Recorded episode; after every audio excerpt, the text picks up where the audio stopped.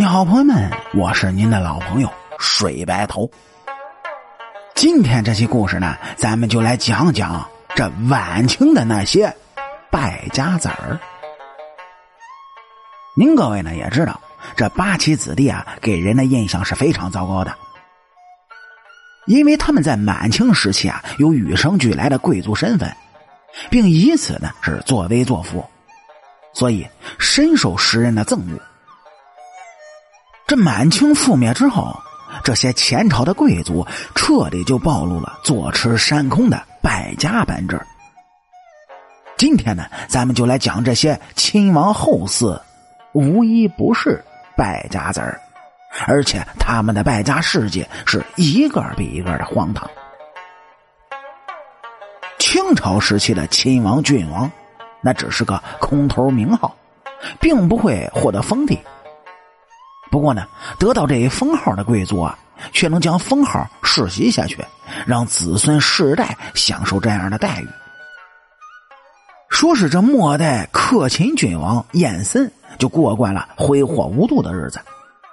引用一句前段时间新闻上某悍匪的名言，那就是“一天不花个五百，这浑身都难受。”嘿嘿。清朝衰落，燕森呢也失去了生计。但他仍然过着挥霍的日子，就像电视里落败的富家子弟一样。燕森今天从王府取出个花瓶卖到当铺，明天又摸出一块宝玉充当赌债。饶是王府积累颇丰，他也架不住燕森的挥霍呀。没过多久，王府就被燕森搬空了，当无可当，该从哪儿搞钱继续败家呢？哎，燕森就想到了老祖宗的安息之地。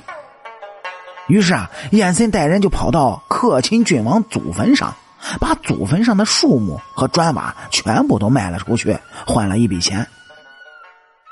直到最后，燕森就成了骆驼祥子一样的洋车夫，这江湖上还给他一个美称——车王。后来，京城的百姓哎，把被燕森刨得光秃秃的克勤郡王墓就称为车王坟。下面说的这位呢，嘿嘿，是末代怡亲王玉琪。说这哥们儿早年当过溥仪的伴读，喜欢京剧，但是不懂得理财。相比于燕森呢，玉琪倒是没什么不良嗜好。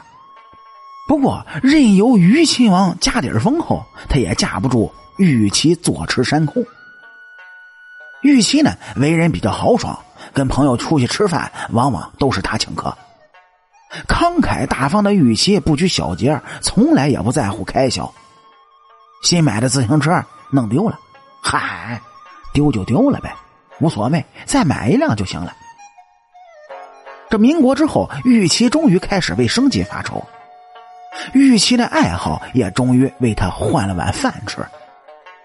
说是玉琪来到戏班里，成了一名负责服装道具的后勤人员。其实这说起来呀，燕森和玉琪虽然能败家，但他们在耗光了家底之后，至少能凭借一技之长混口饭吃。虽然洋车夫和管道具，他不算什么好营生。但好歹也是自强不息。那么与他们比较起来，其他亲王的后嗣除了能败家之外，连安身立命的本事都没有。您就比如末代正亲王昭旭，这哥们就挥霍无度，为了搞钱呢，竟然就卖掉了王府，变卖祖产的钱被他花的是一干二净。他像燕森一样，开始就惦记起了自家的祖坟。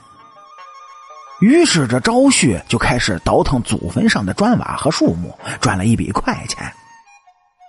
说一九二七年，昭旭联系到了张学良，将刻着老祖宗名字的驼龙碑就卖给了张少爷。一九三一年，警察在正亲王坟抓了个盗墓贼，经过审讯，这才知道这小子。居然是昭旭的儿子，看样子昭旭的儿子绝对是他亲生的，连刨祖坟的思路那都是如出一辙。还有一个末代瑞亲王，哎，倒是比较擅长理财，说生前保住了所有，呃，所剩不多的祖产。不过在奎斌过世之后，他的两个儿子钟权和钟明开始疯狂的败家。哎，哥俩为了住进欧式的小洋楼，花了一大笔钱修建了一栋别墅，并在别墅的每个房间他都装了电话。说到了一九一九年呢。哥俩将现钱花了个精光，便卖掉了别墅，拿着卖房子的两万银元跑到天津嫖妓，只用了两天的时间就把两万块钱挥霍了一空。等到了一九二四年，兄弟俩拿王府的第一期房契当抵押，典当了十万银元，在挥霍一空之后，又卖掉了瑞亲王坟上的树木。第二年，因为钟权和钟明没有赎当，瑞亲王府就遭到了法院的查封。原本这王府能抵押几十万元，但无知的钟权听说法院在王府大门上贴了封条，以为房子已经不属于自己了。钟权就破罐子破摔，干脆将祖坟的一千多亩地全部就卖了出去，带了这笔钱呢，继续的潇洒。一九三一年，钟权终于迎来了坐吃山空的一天。先像前几位王爷后嗣一样，钟权也瞄上了自家的祖坟。后来因为钟权盗墓事发，就被警察抓到，丢进监狱里，判处了七年徒刑，最终呢，病死在了大牢里。而末代庄亲王载公的儿子溥绪，算是比较有出息的。他颇具文艺范儿，一生写了许多质量很高的京剧剧本啊，不过溥绪这花钱也是大手大脚。为了满足日常的开销，他将庄亲王府就卖给了军阀李纯。溥旭的晚年生活比较困顿，为了生活下去，他也像其他宗族里的兄弟一样，卖了祖坟上的树。幸亏这普旭的人缘不错，在梨园行里啊有不少的朋友。听说普旭落魄之后，这不少艺人呢也是慷慨解囊，就解决了他的温饱问题。好了，感谢您各位在收听故事的同时呢，能够帮主播点赞、评论、转发和订阅。我是您的老朋友水白头。清朝那点事儿，下期咱们接着聊。